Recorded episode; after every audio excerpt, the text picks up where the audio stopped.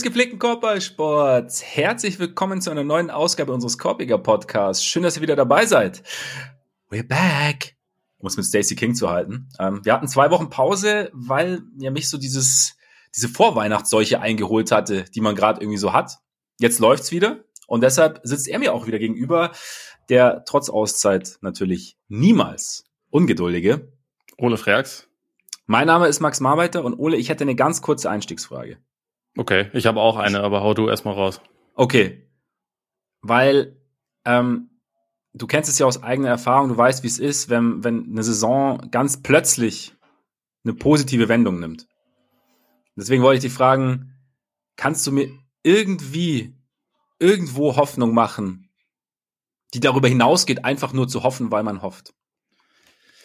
Ähm, Boah, das, das oh, ist zu lange Pause. Oh. Das ist ja schon, das geht ja schon in eine, in eine arg philosophische Richtung. Ich weiß nicht, habt ihr so jemanden wie, wie Robert Williams, den man anders positionieren kann? Habt ihr Leute, die man traden kann, die vielleicht vorher das Ganze so ein bisschen, bisschen runterziehen? Das Tempo so ein bisschen verlangsamen? Da, da, da vielleicht, vielleicht kommen wir, die Frage ist nur, wer, wer interessant ist, aber da könnte vielleicht was, ja. Aber es nee. ist, es ist schwierig. Ich meine, also das, das, was letzte Saison da passiert ist, ist ja eigentlich sowieso auch kein, kein äh, gültiges Beispiel, weil so krass Eine während einer Saison passiert es ja eigentlich nie. Ähm, aber weiß nicht, wenn ich mir die Bulls so angucke, ich meine, muss die Offense so schlecht sein bei den Spielern, die sie haben? Eigentlich ja, ja nicht. Aber nee, ich weiß ehrlich gesagt auch nicht, was das fixen soll. Äh, ja, man, das ist das Einzige, was man tatsächlich sagen könnte, dass man da irgendwie hofft, dass es Zeit ist. Das Problem ist halt, also dass dann irgendwie Zack irgendwie zu sich findet nach der Pause und nach der OP und irgendwann dann halt der ähm, Knoten aufgeht und, und man irgendwie dann so ein bisschen, ja, so einen, einen Groove findet. Problem ist halt, es wirkt halt einfach so, als, als harmoniere da momentan überhaupt nichts. Also als würde es überhaupt nicht zusammenfinden. Und ich glaube, der Weg dahin ist halt weit. Ich meine, wie du sagst, es muss ja nicht so schlecht sein, aber ähm, es sind halt die Anhaltspunkte, dass es demnächst besser wird, die halt über die Hoffnung hinausgehen, weil man sagt, okay, eigentlich hast du ja drei fähige Offensivspieler und irgendwie, ne, aber ja, und dann irgendwie alles geht dann immer zurück zu Lonzo und ich frage mich dann, ist es wirklich, ist dieses, war es wirklich dieses Snüppelstück? Wenn sie probieren sich ja auch, mein Caruso startet ja mittlerweile, Caruso tritt aber offensiv überhaupt nicht mehr in Erscheinung, was, mhm. was irgendwie Scoring an, angeht. Guard PJ ähm, Tucker hat Zach Logan genannt, ne? Ja, genau, ja, genau. Nicht schlecht genau. gewesen. Ähm, und von daher, also das halt, ich meine, dass, dass dann halt so ein Spiel rauskommt wie gegen Minnesota, in dem halt defensiv einfach so die, die, die, die Abstimmung und der Einsatz halt überhaupt nicht stimmt. Also indem du halt, indem sie halt teilweise den Ball einfach vortragen können, also vorge also im Gehen den Ball vortragen können und dann einen Pass spielen und jemand an der Dreierlinie komplett offen ist. Das sind halt irgendwie so, ich meine, das, aber das ist deswegen, das war auch so ein bisschen so ein Ding, wo ich mir dachte, okay, bei den Celtics war es halt auch so, dass man halt ein paar Monate oder ein paar Wochen dachte, was, was ist das denn? Und, und Imi Udoka schon in Frage gestellt hat und den Ansatz von Imi Udoka in Frage gestellt hat und, und dann irgendwie lief's dann plötzlich. Aber ich habe natürlich die Celtics auch die Verrückten dachten, man könnte, man könnte die Jays auseinanderbrechen. Eben. Das wäre eine gute Eben. Idee. Es gab man, Leute, man, die das dachten. Man soll drüber gesprochen haben, habe ich gehört. Also weiß ich nicht. Ähm, bei uns natürlich niemals Thema gewesen, ist ja klar, aber. Naja, äh, also ich hatte zumindest eine klare Meinung dazu. das, äh, ja. Wenn man, wenn man einmal Nein, aber, liegt, aber ich meine, in dem Fall war es auch nicht schwer, richtig zu liegen. Es ist halt keine Ahnung. Ich bin gerade, ich bin gerade echt irgendwie, es ist die Frage, es, es muss, ich denke mir halt wirklich, es muss nicht so schlecht sein. Die die äh, Konstruktion des Rosters ist, glaube ich, wirklich ein Problem, weil halt irgendwie sowohl Schütze, Schützen als auch Länge fehlen ähm, auf den großen Positionen. Das sind halt schon mal zwei Löcher, die halt irgendwie, die halt einfach da sind. Oder es fehlt, fehlt auch Länge zusätzlich auf dem Flügel.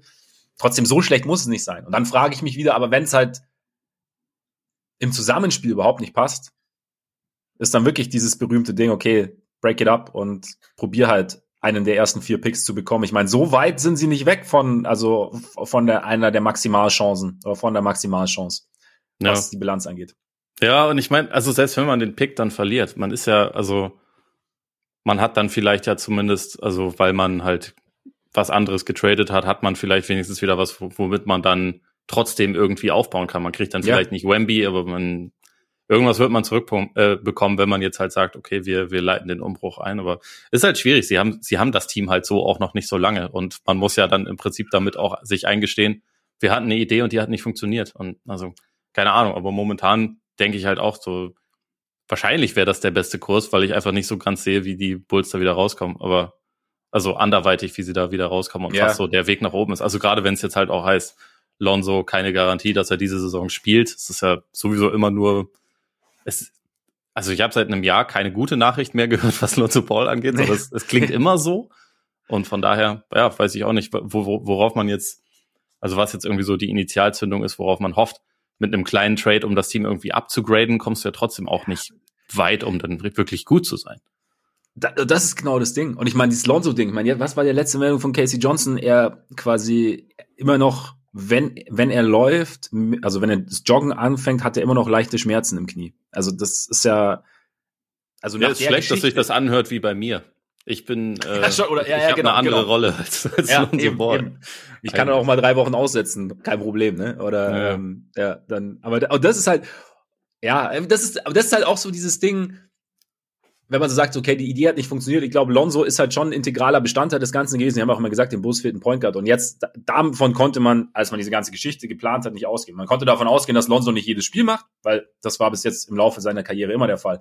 Dass aber halt so eine beschissene Verletzung kommt, die du irgendwie scheinbar nicht so richtig behandeln kannst oder nur so behandeln kannst, dass es halt irgendwie eventuell langfristig besser wird, bei der du nicht weißt, wie die Behandlung anschlägt. Zumindest wir wissen es nicht. Davon, davon konnte man natürlich irgendwie, damit konnte man nicht rechnen. Also deswegen so der Kontext dieser ganzen Verletzungen, auch bei Zack, ne, Pat letztes Jahr hat ja sicherlich seiner Entwicklung auch nicht wirklich geholfen, dass er dieses Jahr mehr oder weniger aussetzen musste. Das sind ja alles Dinge, die irgendwie passiert sind, die auch dazugehören. Trotzdem, ist, ja, das ist einfach scheißegal. Ich sag's dir, es nervt. Es macht doch überhaupt keinen Spaß und ähm, überhaupt. Also. Also das heißt, wir, wir machen nicht als nächstes Bulls Bandwagon? Weiß ich nicht, vielleicht Reverse Jinx oder so, weißt du, so den, den, den, oder den Spox-Fluch reversed. Wir reden jetzt intensiv über die Bulls und dann, dann, dann wird's, keine Ahnung. Das ja. könnte ja auch sein. Ich glaube, so mächtig ist kein Fluch. Es tut mir nee, leid. So, nee. das stimmt. Da muss gerade schon mehr kommen. Außerdem möchte ja. ich eigentlich, also ich, ich denke ja auch immer an dich und möchte dir ja dann bei so einem Bandwagon auch die Möglichkeit geben, dass du was siehst, was dir halt Spaß macht und nicht, was ja, dich halt irgendwie noch weiter runterzieht. Das ist ja auch irgendwie Kacke. Also ja, dafür, ja. dafür machen wir es ja nicht. Aber ich habe dir ja, ja, ja, bevor wir, bevor wir zum äh, Bandwagon-Thema wieder zurückkommen oder zu den Bulls, habe ich auch äh, kurz eine Frage für dich anschließend an das Thema, was wir vor zwei Wochen hatten. Who are the five greatest rappers of all time? The five greatest rappers of all time. Ähm, objektiv betrachtet oder für mich? Nein, das, du hast es dir nicht angeguckt, oder was? Nein, nein, nein. Das Making the Band, ich habe dir das sogar, das ist ja unfassbar. Scheiße, ich hab's mir echt nicht angeguckt, stimmt. Thailand, Thailand, also okay, dann, dann brechen wir hiermit ab. Ich bin raus. Es tut mir so, es tut mir extrem leid. Ich war, das Ding ist, ich war heiß und dann, und ich vergesse einfach. Ich, das ist, das, ist, das, das klingt dann immer so, oh, aber ich bin dann einfach, ich bin wirklich vergesslich bei sowas. Wenn ich es nicht sofort mache. Wie mit den Bettschulden, ne? Unglaublich. Ja, es ist, es ist tatsächlich so, ich habe mir das aus war, ich habe letztens habe ich irgendwie, ich weiß nicht, ob ich es laut ausgesprochen habe oder es mit mir ausgemacht habe, aber ich habe gesagt, ich, ich muss, ich muss beginnen, Dinge sofort zu tun. Weißt du? Weil dann passieren sie nämlich. Das Wenn klingt nach sage, einer guten Maxime. Ja, uh, uh, uh, ja, ja. Für so New Year Resolution und so. Ähm, genau. Nein, aber es ist tatsächlich so. Ich, ich denke, mehr mache ich gleich und dann vergesse ich Und dann, ja. Soll ich es live anschauen? Nee, es sind fünf Minuten. Das wird, also, nee, sind für, für, für, während der Aufnahme ist es vielleicht ein bisschen lang, aber für eben. ansonsten so gemessen an Lebenszeit ist es nicht lang. Nee, auf jeden Fall. Wie gesagt, ich habe mir auch nicht gedacht, wollen, ich habe keinen Bock drauf. Ich habe gesagt, ich, ich habe es gesehen, habe gedacht, ja, ich muss kurz irgendwas anderes fertig machen und ja, ja. My mind wandered off und dann, ja, es tut mir leid. Es tut mir leid. Ja, ja. Ich gelobe Besserung. Ist jetzt durch. Kannst, kannst den Podcast Le Letzte Episode, oder was? Ja, absolut. Ja, ja. Ähm, ja, Bandwagon kommt heute, ne? Ja, ich glaube auch. Keine Kings. Ahnung, weiß nicht, ich bin raus. Ja, okay. Ich übernehme kurz. Ja, wir sprechen heute über die Kings. Ihr habt ja wahrscheinlich, ihr habt ja wahrscheinlich gesehen. Genau, wir haben's, wir wollten es eigentlich schon letzte Woche machen. Jetzt diese Woche. Ähm, dazu müssen wir uns ein paar Meldungen und News widmen. Gibt ein paar Verletzungen mal wieder. Und bevor wir starten, kurzer Hinweis auf unsere Patreon-Seite patreon.com slash korpiger Podcast und korpiger mit AE. Ole ist immer noch raus. Ähm, da könnt ihr uns ähm, mit monatlichen Beiträgen unterstützen. Vielen, vielen Dank an alle, die das schon tun. Und auch dort geloben wir, wie ich es gerade Ole gelobt habe, geloben wir Besserung, was extra Content angeht. Gibt's nämlich normalerweise. Also schaut da gerne mal rein. Und jetzt, vielleicht, weiß ich nicht, vielleicht hebt das Oles Laune wieder ein bisschen. Also sein, sein Blick äh, spricht momentan das Gegenteil, aber Shoutout. Shoutout Damien Lillard. Vergangene Nacht. Zwar Niederlage gegen OKC, aber er ist jetzt an Clyde Drexler vorbeigezogen, ist jetzt der All-Time-Scoring-Leader der Portland Trailblazers. Und Ole, da kannst, da kannst du nicht ruhig bleiben, oder? Irgendwas muss, da muss, da muss jetzt irgendwas kommen. Gut gemacht.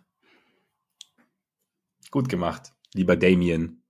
Und er ist auch sonst nicht schlecht unterwegs gerade. Ne? Ich habe ich hab dein Power Ranking gesehen. Also Dame ist, ähm, wie hast, wie hast du das beschrieben mit einem Wort? Er ist zurück. Ja, ja, ja. Und damit ähm, okay, okay. Ich war jetzt wieder, war jetzt wieder mit.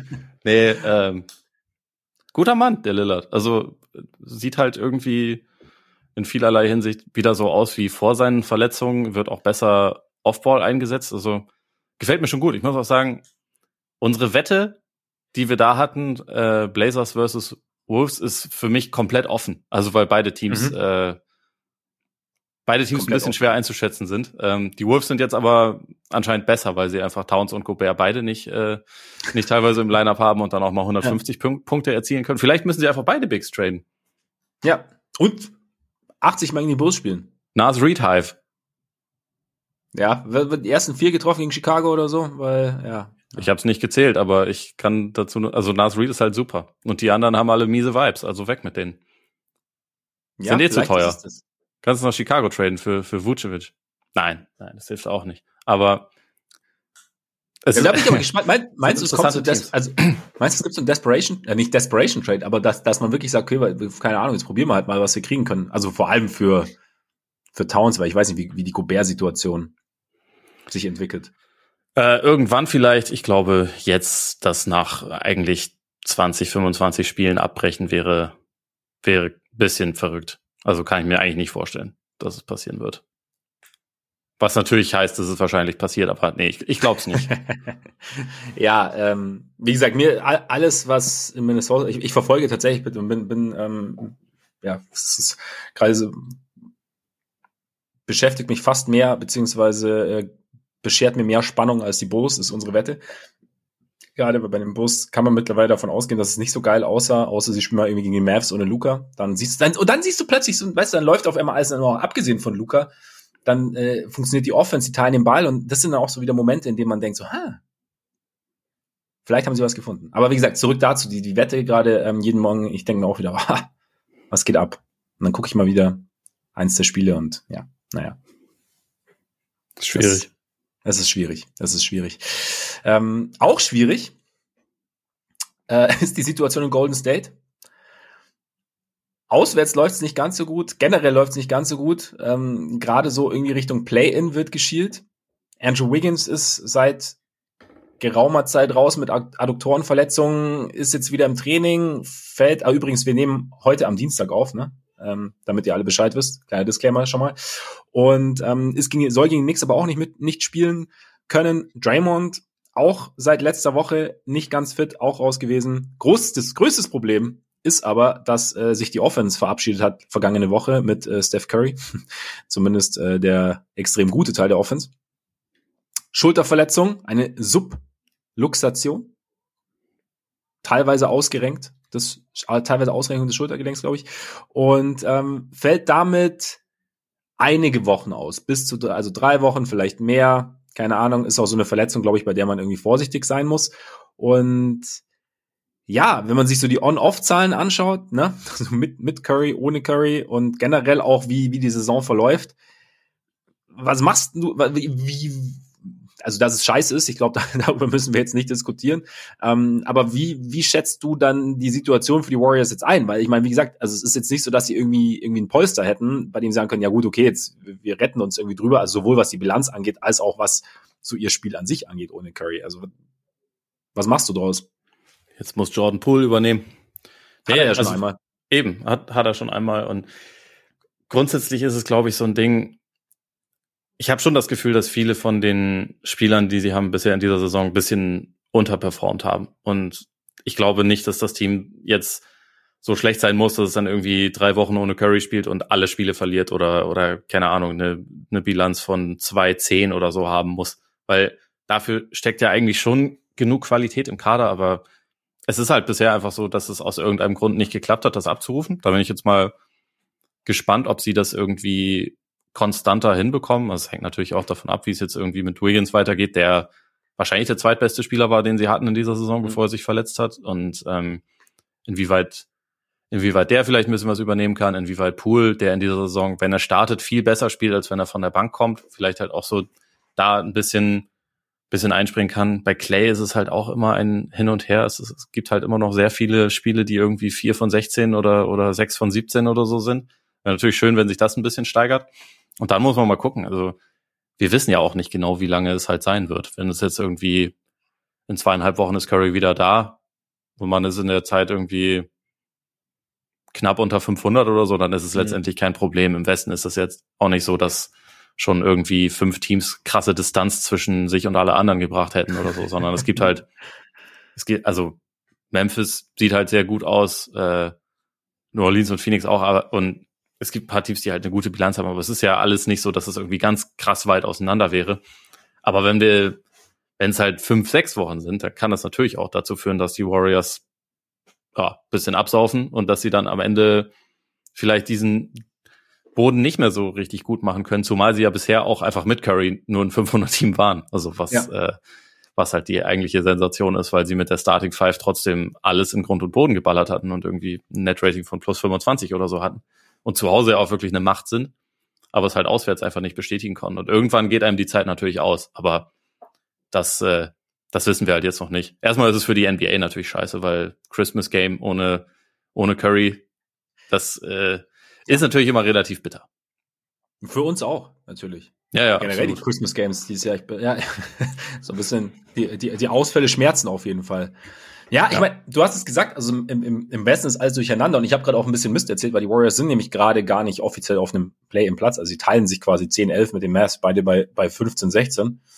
Und ich meine, die Wolves auf 18 ist auch nicht weit weg mit 16, 15. Blazers auf 7, 17, 14. Also wie du sagst, der Westen ist Dahinter die Fakers mit 13, 16 sind auch nicht so weit weg, muss man dazu 13, sagen. 17. Oder 13, 17. Ach, hier stimmt. Ja, okay. Und da müssen wir auch gleich drüber sprechen, weil da ist ja auch ein Kollege raus. Also beziehungsweise können wir ja gleich machen. Also bei den Lakers ähnlich integraler Bestandteil des ganzen Konstrukts wie, wie bei den Warriors. Anthony Davis mit Fußverletzung. Hat er sie sich eigentlich tatsächlich in der Luft zugezogen?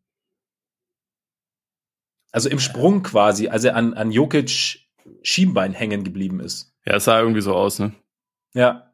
Also auch ähm, interessant auf jeden Fall. Natürlich mega bitter. Also wir haben ja vor kurzem drüber gesprochen, wie gut er unterwegs ist und auch wenn seither schon wieder etwas Zeit ins Land gegangen ist, war er weiterhin ziemlich gut unterwegs. Und ja, bei Davis, so bitter ist, man, nicht, dass man wartet auf die nächste Verletzung, aber zumindest in dem Moment, in dem sie kommt, ist man nicht unbedingt, ist man nicht unbedingt überrascht. Und was ich jetzt allerdings irgendwie überraschend oder, oder in, ja, interessant, also, was, was so ein bisschen Fragezeichen hinterlässt, ist so ein bisschen dieser, dieser, dieser Ausblick. Also das heißt, er ist jetzt vier Wochen erstmal raus, aber Shams hat von The Athletic hat ja dann noch diesen, diesen Zusatz gebracht, von wegen, ähm, momentan geht man äh, auch von unbestimmter Zeit aus, so ein bisschen bei den Lakers. Also, ähm, es ist schon wieder so, also ein Spieler mit so einer verletzten Historie, wenn man, wenn ich dann sowas sehe, dann bin ich immer so kurz, oh, okay. Naja. Was bedeutet Vielleicht bedeutet es auch gar nichts, vielleicht ist er in, in vier, gut vier Wochen wieder zurück. Das ist jetzt aber halt schon so ein Ding, ich meine, wie gut rettest du dich rüber? Klar, du kannst natürlich, du kannst natürlich so machen wie jetzt vergangene Nacht gegen die Suns und einfach alle zu Hause lassen. Und dich, weil du weißt, gegen die Suns im Normalfall ist eh nichts zu holen du konzentrierst dich auf die Spiele, die du gewinnen kannst, mit, weil du hast ja immer noch diesen LeBron. Ja. Und ähm, Westbrook ist ja auch etwas, etwas besser geworden, ähm, seitdem er von der Bank kommt. Aber reißen die Lakers, müssen die Lakers jetzt komplett einreißen? Was, was, was bedeutet, ist ja auch die große Frage, die rumgeht, was bedeutet es für mögliche Trade-Bemühungen? Intensivieren sie sie eher oder sagen sie, okay, jetzt keine Ahnung, wir, wir sind sowieso irgendwie, wir rennen sowieso hinterher. Jetzt irgendwie, weiß ich nicht, sind wir, haben wir noch, noch mal einen ordentlichen Windstoß ins Gesicht bekommen und, und müssen noch mehr abreißen lassen, einfach durch die Verletzung. Und es lohnt sich überhaupt nicht, da jetzt unsere Zukunft zu opfern, oder? Es könnte ja auch ein Grund sein, warum äh, Shams, der von Klatsch repräsentiert wird, dass also diese zusätzliche Formulierung noch äh, mit rausbringt, um den Druck zu erhöhen, damit dass jetzt schnell was passiert. Also keine Ahnung, ob das stimmt, aber könnte sein. Ähm, grundsätzlich könnte ich mir schon vorstellen, dass es ihr Tempo eher beschleunigt, dass sie halt noch irgendwas machen. Aber wer weiß das schon? Ich meine, alle haben vor der Saison damit gerechnet, dass irgendwas passiert, haben den ganzen Sommer über damit gerechnet, dass irgendwas passiert und es ist dann nichts passiert. Also wer weiß, was passieren muss, dass sich irgendwas tut bei den Lakers. Ich denke halt, so wie LeBron gerade spielt, wäre es natürlich schon irgendwie, ja, cool, wenn er ein bisschen mehr Hilfe hätte. Also wenn sie halt irgendwas tun würden, um das Team ein bisschen besser um ihn herum zu machen, weil also seitdem er von seiner Verletzungspause zurück ist, spielt er ja auch auf einem überragenden Niveau und auch in diesem Spiel gegen Denver, wo Davis dann raus ist, ähm, in der zweiten Halbzeit hat LeBron das Spiel halt dann auch trotzdem irgendwie äh, gewonnen und hat halt einfach ausgesehen wie wie LeBron halt in, in Jahr 20 so das äh, das war halt schon stark, aber also keine Ahnung, was jetzt passiert. Letztendlich ist es halt schade, dass es mit Davis schon wieder passiert ist. Wie du gesagt hast, es überrascht niemanden. Man kann hoffen, dass wenn er zurückkommt, er auf diesem Niveau weiterspielt, weil mhm. er hat jetzt äh, halt zuletzt den besten Basketball seit Jahren gespielt. Wäre cool, wenn das, wenn das so weitergeht, aber was das weiterhin bedeutet, wird sich zeigen. Ich glaube, die Frage ist halt auch so ein bisschen, also was jetzt, was jetzt die nächsten Moves sozusagen angeht, ist, wie man, wie man die letzten Wochen halt bewertet. Also wir haben ja schon mal drüber ja. gesprochen. Sie hatten halt diesen relativ einfachen Stint, diese relativ einfache Phase, in der sie halt einerseits, äh, das ist ja genau das Ding, sie haben sich selbst, glaube ich, mehr gefunden und begünstigt wurde, wurden dann die Erfolge dadurch, dass sie halt gegen, gegen deutlich oder gegen Teams gespielt haben, deren Saison eher in Richtung, Richtung Lottery Shield sozusagen und dann. Und die Bugs. Und die Bugs, genau, eben. Und das war der genau, eine richtige Quality Win in der Zeit, aber der war, genau, genau. der hatte viel Qualität. Der hatte viel Qualität. Und da, gut, du hast natürlich auch noch das Denver-Spiel dann auch. Was machst du aus dem Denver-Spiel dann theoretisch? Und, und also sie haben quasi schon gezeigt, dass sie, wenn es läuft, dann auch eben mit, mit einem sehr guten Davis, mit einem sehr guten LeBron dann, dann eigentlich schon irgendwie mithalten können. Okay, und was ist, und dann ist eben die Frage, wa, wa, wie bewertest du das? Wie viel, wie weit bist du sozusagen weg, um wirklich, dass du wirklich um die Championship mitspielen kannst, dass du wirklich Contender bist? Und dann, ja, das ist ja im Endeffekt dann die Basis, auf der du sagst, okay, wir geben diese beiden Picks noch ab. Frage ist halt, wie viel diese, diese beiden Picks wird irgendwie so, keine Ahnung, also, also wird ein bisschen drüber gesprochen, als kämen die irgendwie, weiß ich nicht, von den Pistons oder von den Hornets oder so, weißt du, so, das, das ist Tun halt sie doch auch, so gewissermaßen. Also die, die Lakers haben, abgesehen davon, wenn sie halt so jemanden wie LeBron haben, haben sie über die letzten zehn Jahre nicht unbedingt eine Historie der Kompetenz. Kein, ja, oder fa fast kein Team hat häufiger in der Top 3 gepickt als die. Das, äh, und LeBron ist 38, also in, in einer Woche ist er, glaube ich, 38. Und daher kannst du ja. ja schon davon ausgehen, dass deren Zukunft nicht geil ist, vor allem wenn sie halt Picks abgeben. Ja, einerseits ja, aber es ist dann trotzdem, es ist halt trotzdem ein ähm, Kaffeesatzlesen im Endeffekt. Und das, das also, ist aber ist halt, ja, aber trotzdem, aber es wird, aber sprechen wir diese, wir wollen, also man, man will, dass irgendwas passiert bei den Lakers, beziehungsweise es ist halt, es, es ist natürlich mehr Spannung, wenn wir sagen, boah, das sind mega geile Picks, also da muss schon irgendwie was zurückkommen. Ähm, so speak it into existence sozusagen. Oder und was, was wird dann die Realität irgendwie, was wird die Realität abbilden? Was du sagst, stimmt natürlich. Also in der Vergangenheit lief es nicht richtig geil, wenn kein Topspieler da war oder wenn kein LeBron da war. Ähm, was passiert in Zukunft? Und auf Basis dessen, ja, ich weiß irgendwie nicht. Ich finde es irgendwie, ich meine, Davis ist immer noch da, Davis ist immer wieder verletzt. Wer, wer folgt auf LeBron? Keine Ahnung. Aber es ist halt, ja, also man muss ja bei solchen Sachen in der Zukunft immer auf Wahrscheinlichkeiten schauen. Und bei den Lakers in der jetzigen Situation ist die Wahrscheinlichkeit ziemlich hoch, dass 2027 und 2029 die Picks nicht schlecht sein werden. Natürlich weißt du es nicht, aber die Wahrscheinlichkeit ist höher als bei anderen Teams. Also auch höher als bei den Pistons, weil die halt einen jungen potenziellen Franchise-Player schon haben. Ja, gebe ich dir recht, gebe ich dir recht. Trotzdem ist es irgendwie, trotzdem ist es irgendwie ein Gamble. Also trotzdem ist ja, es natürlich. Aber muss also, es ja auch sein. Also jeder Trade und, ist ja Aber es muss ein, ein Team muss auch dann muss dann auch sagen, es äh, ich steig drauf ein. Und ich, ich gehe diesen, gehe diesen Gamble ein. Also, Absolut. Also ich würde es als rivalisierender GM auf jeden Fall machen. Es kommt natürlich drauf an, wenn jetzt jemand von mir Damian Lillard haben will oder Bradley Beal und keine Ahnung, was auch immer. Weil bei Bradley Beal, ich würde es machen. Aber also ich, kann, ich kann mir die Wizards auch nicht mehr angucken, aber die Wizards sind genau wie die Bulls. Die, die, ja, also wo, die Wizards sind vielleicht sogar noch schlechter. Sie haben, glaube ich, 12 aus 13 verloren. Ja, ähm, so. Nee, aber also ich, ich als GM würde, würde halt sagen, ja, klar, was wollt ihr haben? Ich will die Picks. Und ich würde natürlich auch hart verhandeln und so, aber ich würde natürlich versuchen wollen, diese Picks zu kriegen, weil die Wahrscheinlichkeit einfach hoch ist. Natürlich garantiert es ja. mir nicht, aber ich hätte sie trotzdem gerne. Ja. Also ich glaube, die, die Pelicans bereuen das nicht, zum Beispiel. Ja, aber das war aber natürlich auch eine andere Situation. Äh. Naja. Also, es also, war ja, es war, du hattest einen Superstar. Sie, wurden, sie wurden dazu erpresst, aber sie haben dann auch das Maximum rausgeholt. Ja, natürlich. Und, ihre, ja, natürlich. und sie haben, sie besitzen quasi die Zukunft der Lakers. Und das ja. ist, glaube ich, eine ganz gute Aussicht. Also, wie wir ja auch schon über dieses Jahr gesprochen haben mit der, mit dem Pick-Swap. Das kann halt ein super Pick sein. Es kann ein super Pick sein. Erst recht, erst recht jetzt. Ja. Und, und ich meine, vorher waren sie auch schon Lottery-Team, ne? Also auch wenn dieser dieser Stretch von von Davis super war, waren sie ja trotzdem immer noch. Also ich glaube, selbst an, am Ende dieses Stretches waren sie irgendwie vier Spiele oder drei Spiele unter 500. Also sei immer noch immer noch ein Lottery-Team. Also kann schon gut laufen, muss natürlich nicht, aber kann kann gut laufen. Und so so ist es halt in dem Gamble. Das, äh, wenn die Wahrscheinlichkeit hoch ist, dann mache ich den lieber. Am, am Ende ist am Ende ist es alles irgendwie ein Gamble, ne? Also wenn wir dann ja jeder Trade. Wenn, also ja, das ist, wie wir, ich sag jetzt nicht Wutsch, aber Wutsch. Alles ist ein Gamble. Ja, alles, ja, ja. Manche Gambles sind schlechter als andere. Ja, und manche, ja, wie gesagt, ich bin auch, ich bin mittlerweile auch raus beim Wutsch-Trade, aber der Kontext ist auch interessant dabei. Wie gesagt, Verletzungen und so. Es ist, es ist jetzt halt auch die, es ist jetzt ja auch eine Situation eingetreten, mit der du auch nicht rechnen konntest. Also du konntest damit rechnen, dass es vielleicht nicht perfekt ist, und ich hätte auch jetzt lieber Wendell Carter und Franz Wagner, aber du konntest nicht damit rechnen, dass du, dass du so viele Verletzungen essentieller Spieler hast, die quasi alles, dein Plan eigentlich komplett auch über den Haufen werfen. Also es war ja nicht der Plan, dass man dann äh, ein Jahr ohne Lonzo auskommen muss, äh, ein Jahr ohne Pat auskommen muss, so, ne, und du dann eigentlich Alles richtig. Second Rounder, also. Lass ne? uns Bandwagon machen. Lass uns Bandwagon machen, genau, weil das nämlich auch eine Gamble-Geschichte ist. Eigentlich. Irgendwie. ja. Das, da wollte ich dich auch eh fragen. Haben wir sie jetzt verflucht oder haben wir sie jetzt nicht verflucht? Weil das wurde uns sofort, nachdem wir bekannt gegeben haben, dass wir die, äh, dass wir die Kings nehmen, wurde uns das vorgeworfen. Auch wenn sie, glaube ich, die ersten zwei Spiele oder drei Spiele sogar noch gewonnen haben. Aber ja. dann ging es halt relativ schnell los, dass die Würfe nicht mehr reingefallen sind. Es war jetzt seit dieser sieben Spiele Siegesserie, die sie hatten, haben sie, wenn ich es richtig mir aufgeschrieben habe, nur sechs von 13 gewonnen. Ist nicht mehr ganz so gut. Haben wir sie verflucht? Ist das unsere Schuld? Ist es vielleicht einfach auch ein schwererer Schedule geworden? Was meinst du? Ich glaube, es ist so ein bisschen.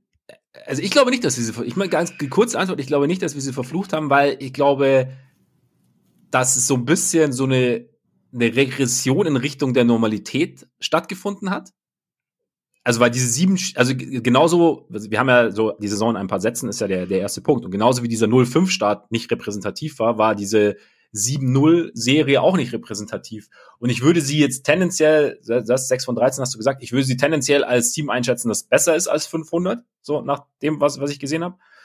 Was halt auch, wie du sagst, dass die Würfe nicht gefallen sind. Also ich meine, Hörter war halt, war ja so heiß am Anfang, dass man eigentlich fast davon ausgehen kann, obwohl man weiß, dass er ein guter Shooter ist, dass das nichts ist, was, was sich über eine ganze Saison hält oder halten kann. Ähm, Fox war auch so gut wie noch nie. Da kannst du auch sagen, kannst du auch, zumindest kann man damit rechnen, dass es vielleicht so ein bisschen in die, in die andere Richtung geht, auch wenn man, wenn man hofft und vielleicht auch denkt, okay, es hat sich grundsätzlich etwas verbessert. Trotzdem ist es ja so, ne, der Sprung war halt schon sehr, sehr groß. Und dann bist du am Ende, dann hast du am Ende ja noch ein Team, werden wir auch noch drüber sprechen, das zwar an der einen Seite des Courts sehr, sehr gut ist, aber halt auch auf der anderen Seite das, also defensiv auch so ein bisschen strukturelle Schwächen sozusagen hat, die dann Teams sicherlich auch irgendwie ähm, auf Dauer besser ausnutzen können. Wenn dann, wenn der eben dieser Hotstreak halt einfach vorbei ist und ein Hotstreak, Kings sind jetzt nicht das erste Team, das einen Hotstreak hat. Von daher würde ich sagen, so ja. grundsätzlich ist es halt einfach so ein bisschen, bisschen normaler geworden. Dann sind vielleicht auch ein paar, ich habe das Spiel von vergangener Nacht übrigens, Spoiler, noch nicht gesehen gegen die Hornets, scheint aber zumindest in der Zone scheint da nicht wahnsinnig viel los gewesen zu sein, ähm, was die Verteidigung des eigenen Korbes angeht. Und ähm, nur als ich gehört habe, von daher gibt's dann halt eben so Ausreißer nach unten. Es ist, läuft jetzt nicht mehr alles wie von selbst. Fox war ja eine Zeit lang auch raus. Und nee, von daher, ich würde sagen, wir haben sie nicht verflucht. Es ist einfach so ein bisschen, es ist einfach etwas normaler geworden und es hat vielleicht dann auch teilweise mit etwas Pech dann oder dass es ein bisschen eher zu Ungunsten der Kings gelaufen ist. Ja, so? würde, würde ich so unterschreiben. Also ich glaube, es ist einfach so ein bisschen eine, eine Rückkehr zur Realität. Und ja. für mich sind jetzt die Kings irgendwie gefühlt, sie sind halt einfach so ein bisschen bisschen dazwischen. Sie sind nicht so gut, wie sie während der sieben Spielesiegeserie waren, wo ja. einfach alles reingefallen ist und äh, dieser letzte Stretch, der ist vielleicht ein bisschen repräsentativer, aber auch ein kleines bisschen schlechter, als es irgendwie hätte sein müssen, weil genau.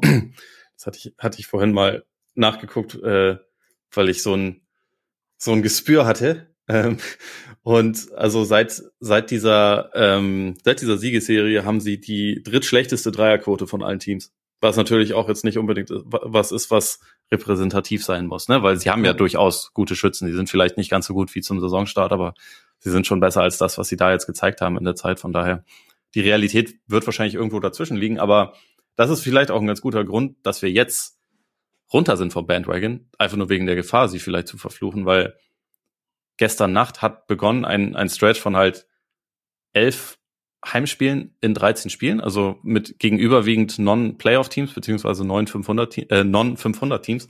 Und in der Zeit müssen sie jetzt halt einfach zeigen, wie gut sie wirklich sind oder beziehungsweise wie, wie stabil und gefestigt sie wirklich sind, weil äh, da ist natürlich ziemlich schlecht, wenn du erstmal anfängst mit einer Heimniederlage gegen Charlotte, muss man dazu sagen, die ich jetzt auch noch nicht gesehen habe, aber ähm, grundsätzlich ist das halt eine Phase, die so ein bisschen vorentscheiden kann über diese Saison. Also auch, ob sie ob sie ihr erklärtes Ziel, endlich mal wieder die Playoffs zu erreichen, nach 16 Jahren ohne Playoffs halt erfüllen können oder nicht. Also in, in der Zeit müssen sie jetzt einfach solide sein und abliefern. Ja, das sind jetzt halt so die Spiele, ne, wo du sagst, also wenn du sagst, oder wenn ich jetzt zum Beispiel sage, sie sind halt ein Team, das quasi 500 plus ist für mich, dann sind genau solche Spiele eben, das sind dann die Spiele, die du halt in Anführungszeichen gewinnen musst.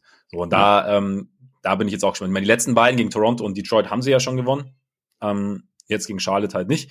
Aber ja, grundsätzlich, ich meine, wenn man, und da ist natürlich auch, wenn du die Saisonstats anschaust, ist natürlich dann auch mal so ein Ding, da ist dann der Hotstreak ja auch mit drin, aber sie haben das sechstbeste Offensive Rating der Liga und offensiv ist es halt auch einfach gut, aber sie haben halt auch, ähm, sind halt auch, was Defensive Rating angeht, auf, auf Platz 20. Ne? Also das ist halt, da ist halt so ein bisschen so diese, diese Diskrepanz und ähm, vielleicht lass mal direkt reingehen, so mit, ja. mit der Offense, oder? Weil das ist ja so das, was ja, was ja viel Freude bereitet, weil sie ist einfach, sie ist einfach schön anzuschauen, die Offense, oder?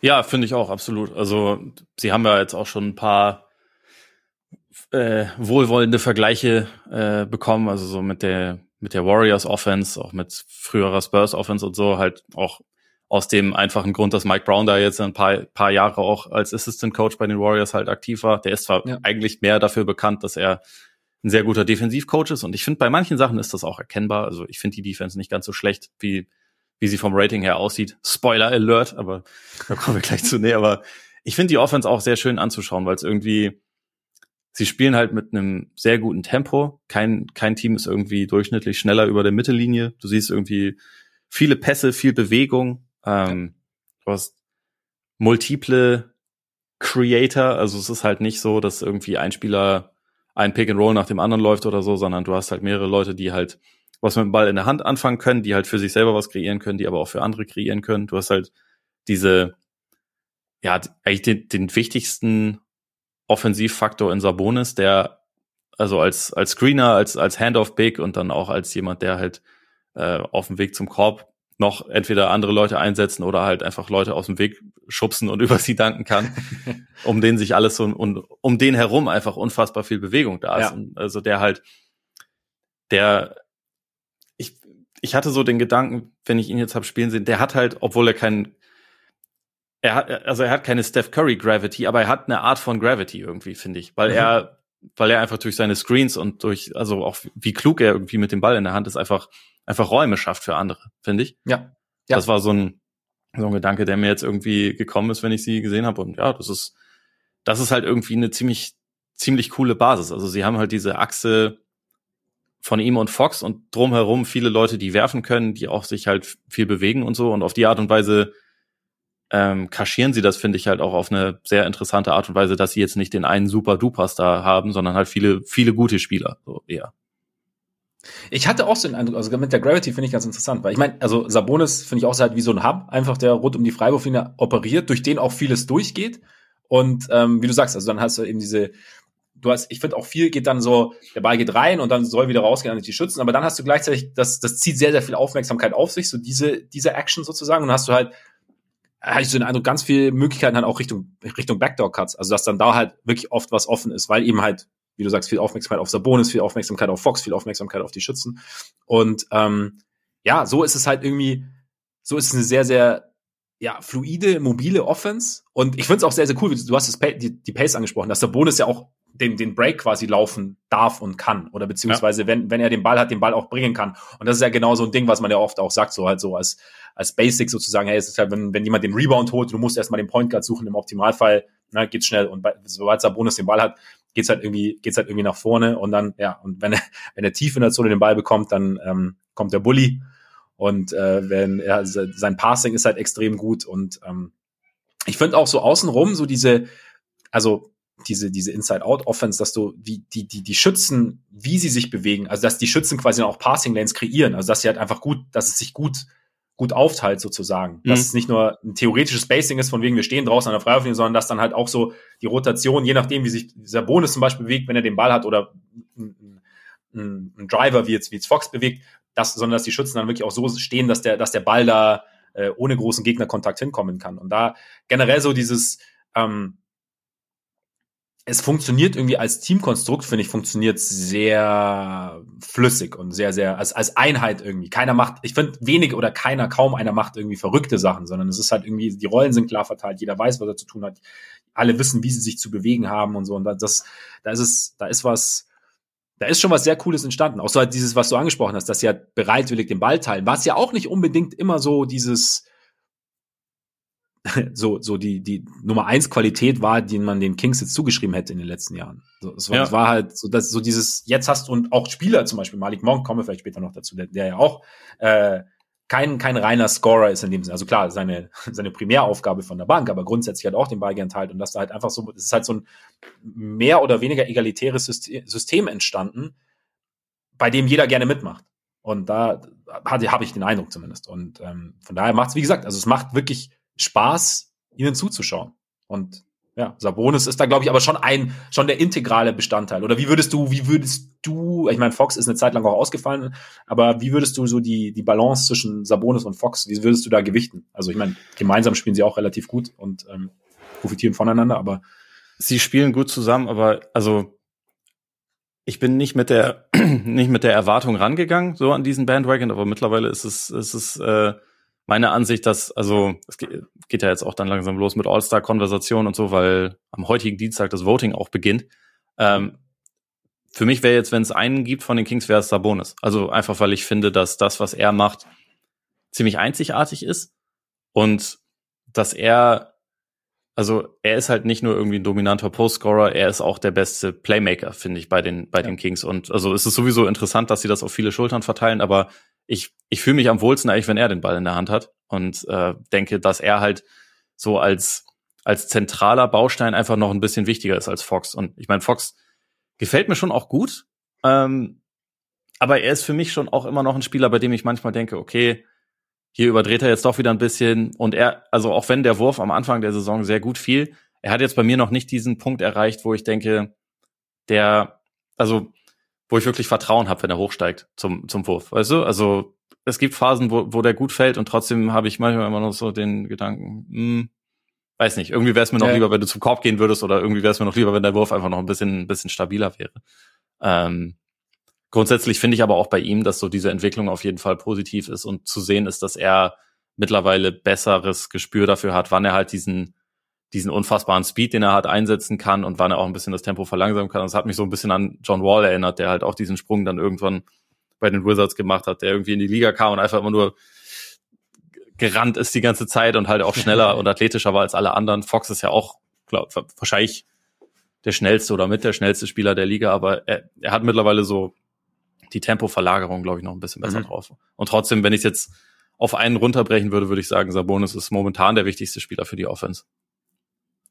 Würde ich zustimmen, würde ich zustimmen. Wie gesagt, also mich, also er ist halt auch so dieses, ich, auch wenn du sagst, es ist, jeder darf mal und so, ich, ich habe schon so den Eindruck, dass irgendwie dann doch alles irgendwie durch ihn oder mit ihm läuft, sei es jetzt als Screener oder sei es jetzt eben als als Hub, der den Ball bekommt, irgendwie an der Freiwurflinie am Elbow und den, den Ball dann verteilt oder ähm, also er ist schon, ja, ich finde auch so, er gibt dem, er ist so ein bisschen das Gesicht der Offense dann irgendwie, wie du sagst, ich fühle mich auch ja. eigentlich ganz, ich fühle mich ganz gut, wenn er den Ball hat.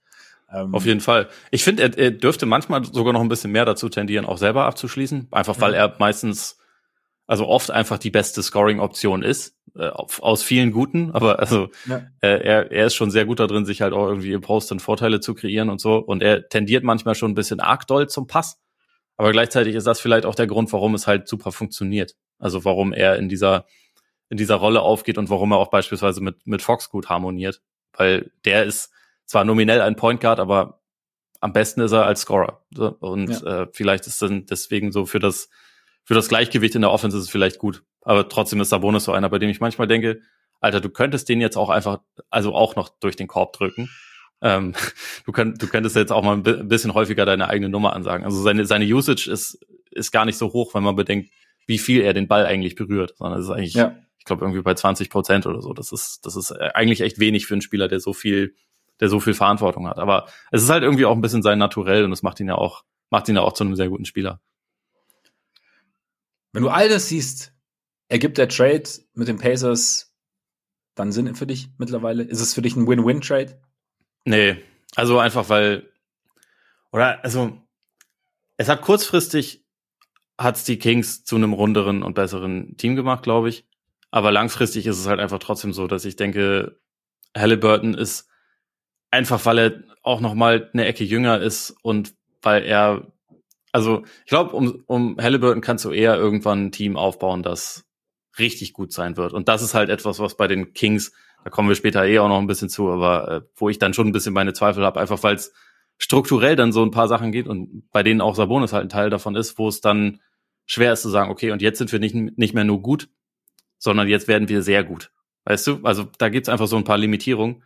Und ich glaube, insofern war es einfach, ja, nicht, nicht so wirklich ratsam. Auch, aber da die Kings mit der Maxime operieren, wir müssen unbedingt endlich mal wieder einmal die Playoffs erreichen. Alles andere ist uns, ist nicht zentral wichtig.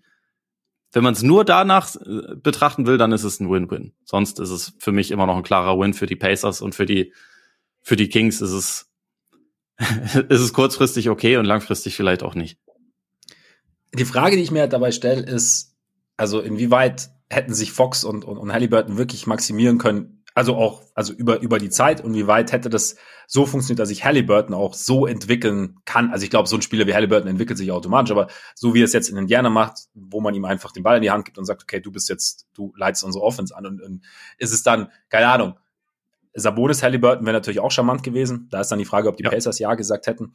Ähm, ich würde mal, ich, ich gebe dir, ich gebe dir schon recht, was die Perspektive angeht, einfach weil Halliburton halt einfach so ein sehr, also einfach ein besonderer Spieler ist, auch wenn jetzt in den letzten Wochen bei ihm auch nicht immer alles, alles optimal lief. Ich glaube, Nee, nee, das ist, äh, die Teams verteidigen ihn jetzt anders und das ist ja. momentan ein Problem für ihn, auf jeden Fall. Das genau, also, wie bei ihm Passing Angles so ein bisschen genommen werden und er mehr zum ja. Scorer gemacht werden soll und darauf noch nicht so vorbereitet ist. Aber es wird kommen, er ist smart. Er ist smart, genau. Haben wir, haben wir ja schon besprochen. Deshalb, ähm, ja, aber ich finde auch, ich denke mir da auch immer, es ist auch eigentlich ganz interessant, weil dann, das war ja auch ein Trade eigentlich, der für, für die Pacers komplett aus dem Nichts kam, ne? Also auf einmal sagt Sacramento, wir wollen Sabonis und ihr könnt Halliburton haben. So. Ja, man dachte okay. immer, es wäre Turner, der getradet wird. Also seit ja. elf Jahren dachte man das.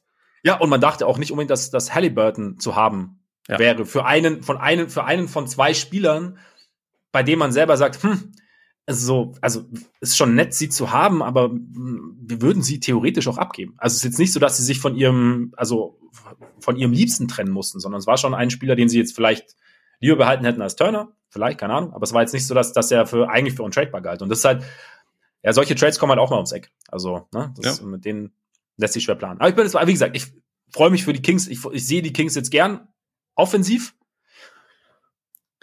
defensiv.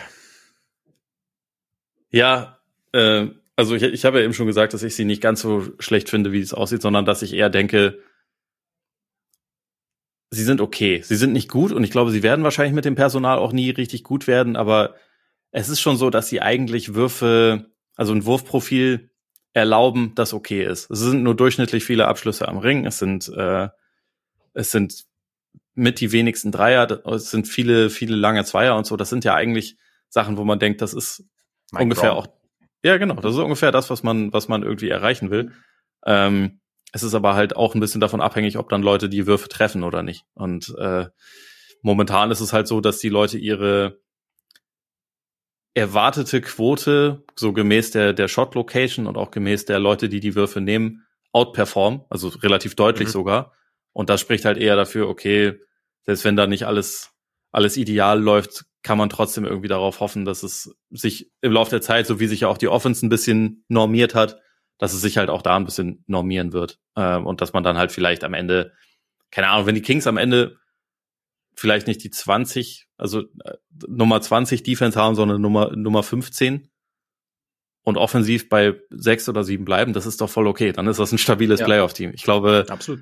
Ähm, Richtung Richtung Top 10 wird es wahrscheinlich schwer möglich sein. Auch, auch wegen so einer Bonus, auch wenn ich sagen muss, da bin ich auch mal gespannt, wie, wie du das siehst, aber es gab schon auch relativ viele Spiele, in denen er mir eigentlich ganz gut gefallen hat defensiv. Also besser als ich gedacht hätte. Er hat natürlich irgendwie so was sein, sein Tempo, seine Beweglichkeit an, äh, angeht, ein paar Limitierungen, aber also wenn er am Ring gechallenged wird, was sehr oft passiert, dann ähm, macht er da eigentlich einen guten Job. Also ist jetzt nicht der krasse Athlet, der dann alles wegblockt oder so, aber er hat also eigentlich immer solide Contests. Trotzdem.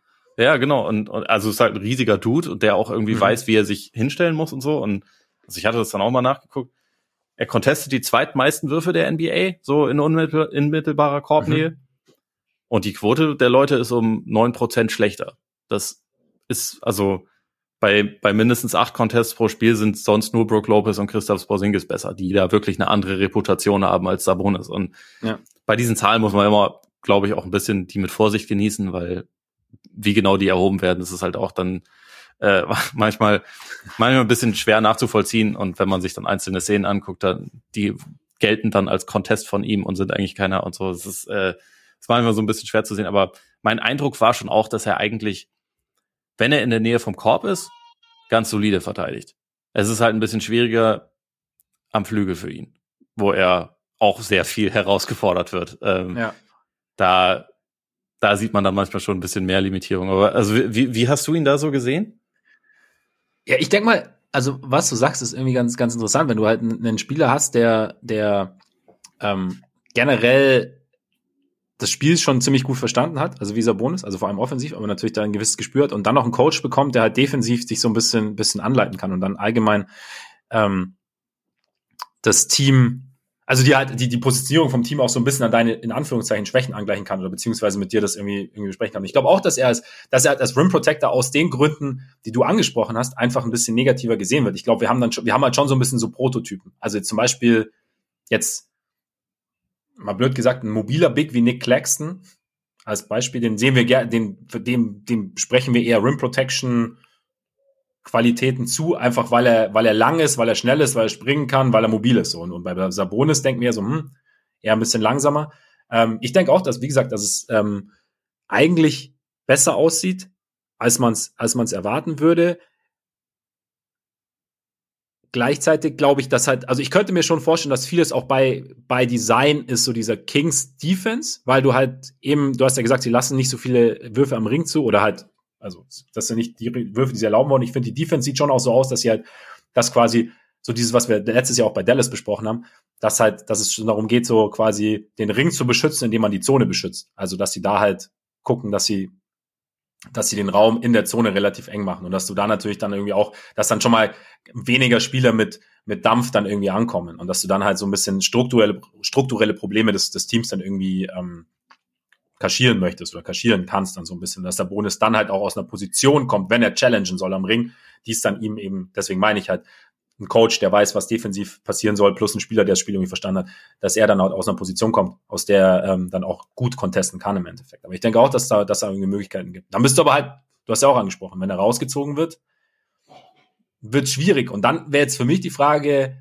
du hast ja angesprochen, so rund um 15 oder rund um, also, ne, also man sagt ja auch gern Top 10 wäre schön, hast du gesagt, das denkst du jetzt eher nicht, aber ist es denn, ist es für dich, ist es für dich dann das Hauptproblem sozusagen insgesamt das Personal, das bei den Kings rumläuft? Und wo siehst du da das Problem dann, was, was defensiv, was die Defense angeht? Also, ich glaube, dass was zumindest meistens mein Eindruck ist, auch wenn, wenn Sabonis irgendwie rausgezogen ist und am Flügel verteidig, verteidigen muss, dass die Rotationen hinter ihm und die Hilfe meistens ganz solide funktionieren. Also dass Leute, dass Leute irgendwie dann schon da sind, wo sie, äh, wo sie hin sollen, dass da auch geholfen wird. Es ist vielleicht nicht ideal, wenn eigentlich der Typ, der positionell normalerweise dein Anker ist, derjenige ist, der dann quasi abgesichert werden muss, aber so ist es halt. Und ich meine, er gibt offensiv viel, deswegen sei das mal dahingestellt. Aber ich glaube, wenn ich jetzt so auf das, das restliche Personal gucke, das sind schon Leute, die alle irgendwie überwiegend okay sind. Also Malik Monk ist jetzt vielleicht ein bisschen, bisschen spezieller Fall, aber die meisten Leute sind schon irgendwie okay. Ich denke mir halt, bisschen Länge und Athletik fehlt halt grundsätzlich. Mhm. Ich, ich finde auch, dass das offensiv manchmal ein bisschen auffällt, dass so jemand, der wirklich nicht nur schnell ist, sondern auch irgendwie so eine gewisse Power hat auf dem Weg zum Korb, dass das irgendwie manchmal so die Komponente so ein bisschen fehlt. Aber gerade defensiv habe ich teilweise das Gefühl, dass sie halt so ein bisschen, also dass ihre ihre besten Spieler sind halt häufig jetzt nicht unbedingt riesig für ihre Position und auch jetzt nicht die, die ganz krassen Athleten und so. Weiß nicht, da, da könnte ich mir vorstellen, dass da, wenn man da in dem Bereich vielleicht noch ein bisschen nachlegen würde, dass man diese Absicherung quasi noch ein bisschen besser hinbekommen würde. Aber wie gesagt, grundsätzlich glaube ich halt, dass dieses strukturelle Problem, dass du deinen eigentlichen Anker so ein bisschen beschützen musst, dass das natürlich gewisse Sachen einfach erschwert. Da bräuchtest, ja eben, genau, da bräuchtest du dann vielleicht, wie du sagst, noch mehr Länge, noch mehr Athletik, die dann sozusagen. Du bräuchtest Jared Vanderbilt, wenn wir ganz ehrlich sind, der äh, wahrscheinlich so als Forward der be die beste Absicherung ist, die du haben kannst und der ja. von den ja. Wolves kolossal unterschätzt wurde und der, äh, der bei den Jazz halt auch irgendwie doch einen sehr, sehr guten Job macht. Also wenn, wenn sie den kriegen, der kann natürlich nicht werfen, aber der ist auch ein guter Cutter und so. Wenn man Jared Vanderbilt zu den, zu den Kings bekommen würde, dann äh, das, das könnte ich mir ganz gut vorstellen, dass dann die Defense tatsächlich auch einen kleinen Sprung nach oben noch machen könnte. Aber sonst ist es halt einfach, ja, weiß ich nicht. Es, ist, es fehlt für mich da teilweise so ein bisschen, bisschen noch Speed und Athletik, glaube ich. Wie siehst, wie findest du es Point of Attack mäßig? Wenn Mitchell reinkommt, ist dann besser. Fox Mit Mitchell ist es ziemlich gut. Der ist da schon ziemlich giftig. Äh, ja. Fox finde ich besser als über die letzten Jahre, aber ja. also richtig gut finde ich ihn halt nicht, ähm, was das angeht. Obwohl er, also ich meine, er, er bringt ja körperlich eigentlich alles mit, um, ja. um da auch ganz gut zu sein, aber ich, ich habe immer das Gefühl, es gibt Spiele, wo er auch motiviert ist, sich irgendwie über Screens zu kämpfen. Es gibt Spiele, wo er aber auch eigentlich eher da hängen bleibt und dann auch nicht so gut nachrotiert und so. Und äh, insofern, da gibt schon relativ viel Luft nach oben, hätte ich jetzt gesagt. Oder, oder wie war da dein Eindruck? Ähnlich, muss ich sagen. Also ich gerade, ich, ich glaube halt, also ich habe auch den Eindruck gehabt, dass es einfach besser ist, dass auch der Einsatz einfach insgesamt höher ist als das, was ich in der Vergangenheit beobachtet habe. Auch wie gesagt, ich, das ist halt auch immer so ein Ding. Ne? Ich meine, wahnsinnig viel Kings-Spiele habe ich jetzt in den letzten Jahren auch nicht gesehen. Also wenn, wenn wir mal gesagt haben, wir sprechen drüber oder so. Aber ähm, von daher ist, es, ist dann auch nicht jede Bewertung von mir dann, dann unbedingt fair, wenn ich, wenn ich da extrem drauf rumreite. Also deshalb, ich habe ich habe ja, ähnlich wie du sagst. Also ich glaube, Screen Navigation, aber das ist halt auch so ein Ding. Man, man nimmt das immer so, okay, ja, da kommt man nicht drum, er kommt jetzt nicht drum rum, er macht es irgendwie nicht oder so. Ich glaube, Screen Navigation ist schon auch echt ein Ding, was einerseits mit dem Gefühl, also klar, Einsatz ist ein Punkt, ne? aber es ist auch, es heißt, Gefühl ist sicherlich auch ein Ding. Also wenn man zum Beispiel guckt, wie jetzt wie Alex Caruso um Screen rumgeht, um Screens rumgeht, der, glaube ich, zu, zu, den Besten gehört, die es da so in der Liga gibt. Und einfach was dann das, das Gespür für, für den Moment und für meine persönliche, für meine eigene Positionierung, dass der Screen mich gar nicht so erwischen kann, wie er mich eigentlich erwischen will. Und da ich dann irgendwie noch rumkomme, ohne auch zu faulen und so, da, da, da spielen ja schon mehrere Komponenten mit rein, einfach nur, also als ich wie es ja immer so schon heißt, ich kämpfe mich drum rum. Auf jeden Fall. Auch, und das ist halt immer so eine Sache, okay, inwieweit, man nimmt es dann, oder ich auch, also nehme es dann immer so als, ja, okay, muss er halt irgendwie versuchen, passt dann schon irgendwie.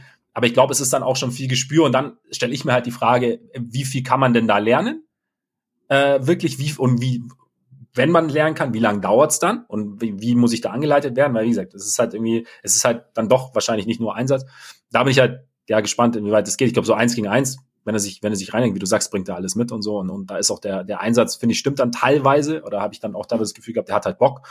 Und ist dann sicher auch in so einem, wenn es läuft, ist ja auch nochmal was anderes. Also, ähm, aber ja, also es ist da, es ist Potenzial da. Mitchell, hast du angesprochen. Ähm, es, es sind halt sonst jetzt nicht unbedingt so die individuellen Top-Verteidiger, die sie ja. haben. Ne? Also es sind überwiegend Leute, die irgendwie solide sind, aber jetzt nicht, nicht halt unbedingt äh, top sind. Aber also ich finde. Teamverteidiger wie Harry B. So. Ja, genau. Harry B. ist so, was das angeht, ist er, ist er solide. Reißt jetzt keine Bäume aus. Das ist auch so mein, mein Eindruck, was, was Keegan Murray zum Beispiel angeht. Hörter mhm. ist auch, ist be bisschen besser als sein Ruf, aber ist jetzt deswegen auch kein super Verteidiger oder so, sondern ist halt irgendwie einfach okay. Ja. Und das ist irgendwie so, ich finde, es gibt aber auch ein, zwei Sachen, die irgendwie positiv zu hervor, äh, hervorzuheben sind in der Defense. Und das sind halt so Mike Brown-Prinzipien letztendlich. Also Sie kontrollieren Defensiv-Rebounds komplett. Also da hat auch Sabonis dann wieder einen sehr positiven Einfluss drauf.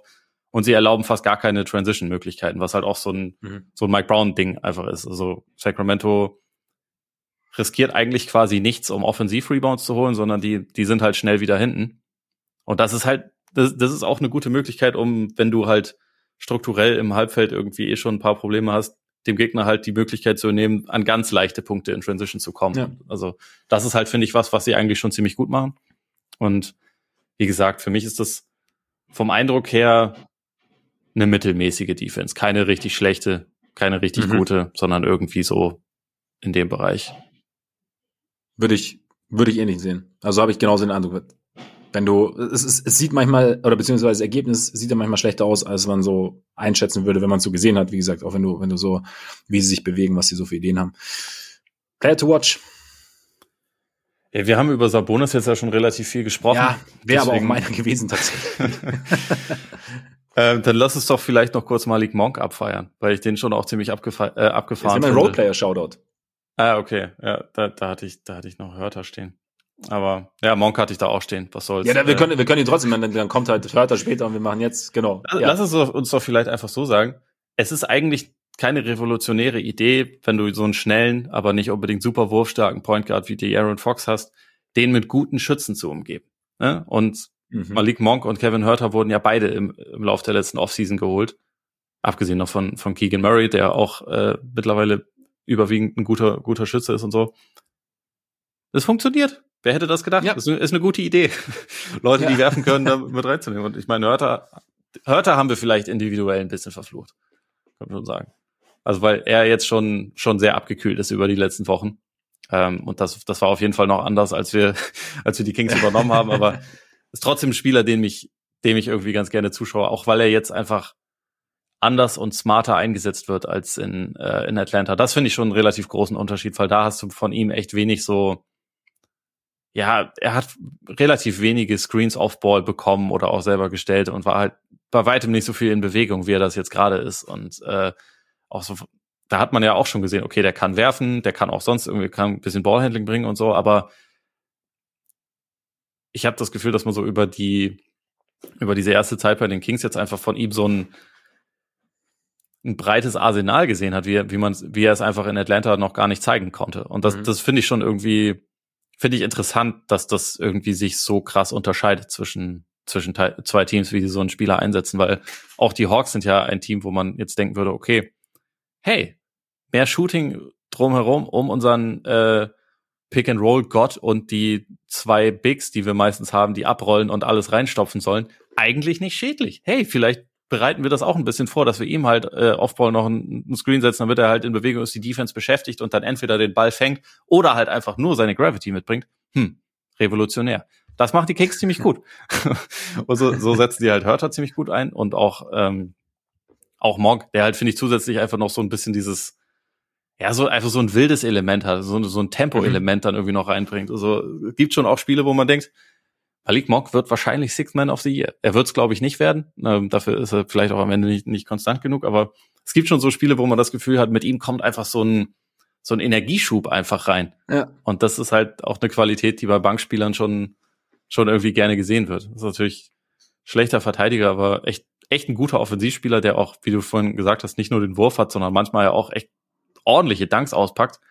Und äh, gewisse Chemie mit Darren Fox hat, die haben wir in Kentucky schon zusammen gespielt. Also schaue ich mir gerne an. Also manchmal denke ich auch, okay, der, der Kollege, der hat halt irgendwie so eine, er bringt halt, bringt halt einfach eine gewisse Energie mit rein. Ja, ja er, er, er übt Druck auf die Defense aus und äh, wie du sagst, und was ich eben interessant finde, also was, was, also das, also ich hatte ihn schon so ein bisschen als, als Scorer, als, als mehr oder weniger reinen Scorer ab, äh, abgespeichert. Und dass er jetzt halt auch in dieser, in dieser Kings Offense halt eben auch einerseits klar, wie du sagst, versucht halt zu scoren, andererseits aber seinen den Pass für sich entdeckt hat. Also versucht die Mitspieler mhm. einzusetzen. Also und das finde ich ähm, und auch mit der mit der Intention seinen, also die, die, die Zone attackiert, den Ball auch noch mal rauszupassen, beziehungsweise seine Gravity dann zu nutzen, um halt offene Schützen zu finden. Und ich meine, momentan spielt er 3,9 Assists. Klar, Stats and Sets oder so, aber er spielt 3,9 Assists. Vorher waren es 2,2 über seine, über seine Karriere. Also da ist schon noch mal, das ist schon, schon ein Sprung. Irgendwie, wenn man, also klar, ne? ähm, und da ist schon, ja, spricht für mich, also keine Ahnung, man legt sich ja solche Zahlen auch gern so zurecht, dass es ins eigene, eigene Narrativ passen, aber es spricht für mich auch schon so ein bisschen, dass da für das, was, was Mike Brown und was die Kings aufgebaut haben und eben dann halt auch, dass Malik Monk da irgendwie gut reinpasst. Und deswegen, wie gesagt, also so diese, diese Kombination aus Facilitator und Scorer halt von der Bank, dieser Punch, der von der Bank bringt. Also ich hatte dann auch so den Gedanken, Six Man of the Year vielleicht, ähm, ist auf jeden Fall, ist auf jeden Fall ganz cool. Hast du eine Enttäuschung?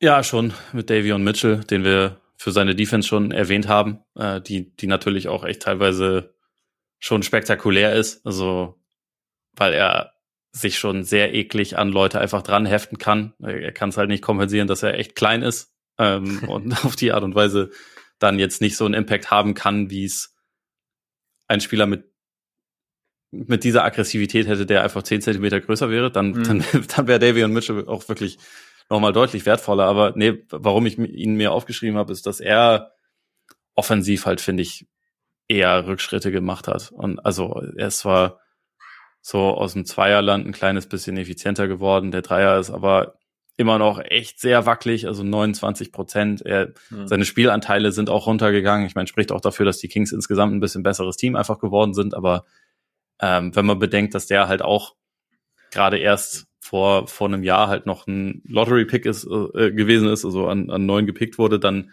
ist sein, sein Einfluss in der Offensive schon extrem gering. Und momentan wirkt er für mich halt eher wie ein Spieler, der halt einfach so ein, so ein Spezialist ist. Also einer, der, mhm. der reinkommt und der den Gegner auf jeden Fall durcheinander bringen kann, der den, also heißt ja auch Off-Night, der, der Leute auch echt eklig verteidigen kann.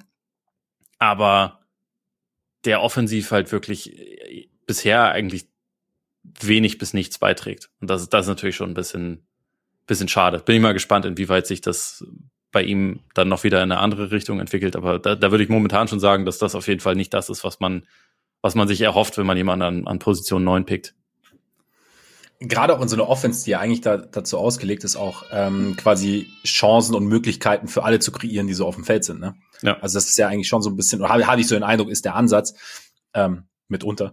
Und klar, das ist natürlich dann schwierig, wenn du einen hast, der diese Möglichkeiten nicht so nutzen kann für sich. Also das ähm, sehe ich schon ähnlich. Äh, ja, ich war auch so ein bisschen überrascht, hat, wie wenig, wie wenig Anteil er hat, eben weil ja sein, also klar, äh, du hast angesprochen, er ist klein, aber weil ja genau dieses Point of Attack Defense, weil es ja eigentlich ein Stilmittel ist, was den Kings definitiv gut zu Gesicht steht, wenn sie es hin und wieder reinbringen können oder wenn sie es halt auch mal über einen längeren Zeitraum reinbringen können. Aber dann ist natürlich die Balance, ne? wenn dann offensiv nicht viel, nicht viel kommt, dann, ähm, genau, beziehungsweise dann ist vielleicht der Wert dann von einem Fox, der vielleicht, weil, äh, gut, der Wert von Fox ist generell höher, weil er halt einer deiner zwei, in Anführungszeichen, Franchise-Player ist momentan. Also von daher ist ja, natürlich, äh, tendenziell ist der durchaus wichtig, ähm, für dein, für dein Spiel, aber ja.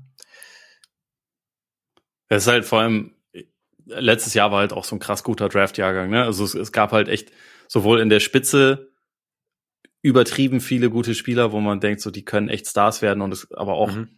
Auch in der Breite. Also wenn man sich anguckt, wer einfach nach ihm noch gepickt wurde, es sind jetzt auch nicht natürlich nicht alle eingeschlagen und so, aber äh, Zaire Williams, James Booknight, Josh Primo, okay, das ist, das ist schwierig, aber dann Chris Duarte, Moses Moody, Corey Kispert, Alperen Schengen und Trey Murphy in 17. Trey Murphy jetzt bei den Kings ah, und sonst ja. ist alles so, wie es jetzt ist, wäre halt schon eigentlich der würde perfekt da reinpassen. Und ja. natürlich ist das halt natürlich auch immer Hindsight und so, aber äh, wäre wär cool, wenn von, wenn von dem Kollegen äh, Davion Mitchell noch ein bisschen einfach eine offensive Entwicklung zu erkennen ist. Wäre cool. Und ich finde es schön, dass Trey Murphy ist, wo Trey Murphy ist, weil das aktuelle Team, das Trey Murphy, um den Namen Trey Murphy nochmal zu erwähnen. Ähm, der, Pe der Pelikan ist brutal. Der Pelikan ist echt brutal. Auch wenn jetzt die letzte Spiel war, wieder, wieder ein bisschen bergab gegangen, aber ja, also so es ist sehr, sehr, sehr unterhaltsam, was die, ja. was die da machen. Ja. Egal wie das Spiel ausgeht, unterhaltsam ist es eigentlich immer. Was, keine Ahnung, was mich so ein bisschen wundert bei den Kings, ist ja auch eine Rubrik, ist halt ist so diese, dieses Auf und Ab bei De'Aaron Fox. Also einerseits natürlich, dass es so eine gewisse Regression gab, überrascht mich nicht. Ähm, er hatte auch diese Verletzung zwischenzeitlich, auch so ein bisschen, also er wirkte dann auch so ein bisschen müde teilweise. Ähm, das ist jetzt wieder etwas besser, aber er hat halt die letzten zehn Spiele trifft er halt nur noch 26,8 Prozent von draußen. Mhm. Ähm, und, und 40 Prozent, gut 40 Prozent aus dem Feld. Und das sind, also, frage ich mich dann, also klar, die Saison ist lang und, äh, und dann, dann wundert es mich aber nur, okay, woran liegt's? Ist es vielleicht, ist er vielleicht nicht ganz fit? War, ist er immer noch nicht ganz fit? Ähm, war, war vor seiner Pause schon, also woran, woran liegt es dann? Da bin ich so ein bisschen, ja, das war, hat so ein bisschen, bisschen bei mir Fragezeichen, Fragezeichen hinterlassen. Hast, hast du noch irgendwas? Mm, ja, ich, ich hatte mir eigentlich aufgeschrieben, dass mich relativ wenig überrascht, also weil ich finde, dass sie die Stärken, die sie haben, einfach ziemlich gut einsetzen. Und also ja. insofern, dass ich da denke, sie machen, sie machen gemäß der Möglichkeiten viel draus. Ich habe mir noch aufgeschrieben, dass es, äh, wie gesagt, eigentlich keine revolutionäre Idee ist, dass man Spieler wie, wie Fox und auch Sabonis halt mit viel Shooting umgeben soll und dass es also gerade bei Fox echt lange gedauert hat, bis sie das irgendwie realisiert und umgesetzt haben. Oder also zumindest bis sie es umgesetzt haben. Vielleicht haben sie es auch schon eher realisiert. Das finde ich gut. Was Fox selbst angeht, ich weiß, vielleicht ist er einfach streaky. Ähm, ja, auch Ich habe es ja vorhin schon gesagt, ich vertraue seinem Wurf irgendwie noch nicht.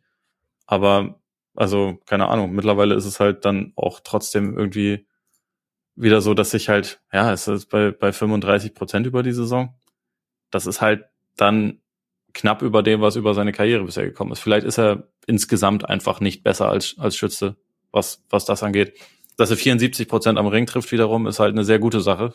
Die, Absolut. Ist, und also auch aus dem Mitteldistanzbereich ist er, ist er in dieser Saison schon, schon besser, als es bisher jemals war. Und ja. vielleicht ist es erstmal wichtig, dass er in dem Paar, in dem Teil halt einfach wirklich stabil Absolut. wird. Das ist Kern, Kernkompetenz quasi. Ja. Aber also ich weiß, ich weiß nicht, so zu Beginn der Saison, als er da dann halt einfach richtig heiß von draußen war, dachte ich halt schon, okay, ist das jetzt real oder ist das nicht real? Weil wir hatten das in seiner zweiten Saison in der NBA, war das ja auch so. Da, da hat er auf einmal 37 Prozent von draußen getroffen. Da dachten mhm. auch alle, okay, oh Fox, der wird eine Maschine. Die nächsten Jahre dann alle 30, 32, 30 Prozent. Also es ist halt wieder krass runtergegangen. Es wäre cool, wenn es irgendwann stabilisiert kriegt, aber ich, also ich, ich weiß es momentan einfach nicht. Vielleicht ist, bleibt es dann einfach, vielleicht bleibt er auch erstmal einfach ein Spieler, der streaky ist.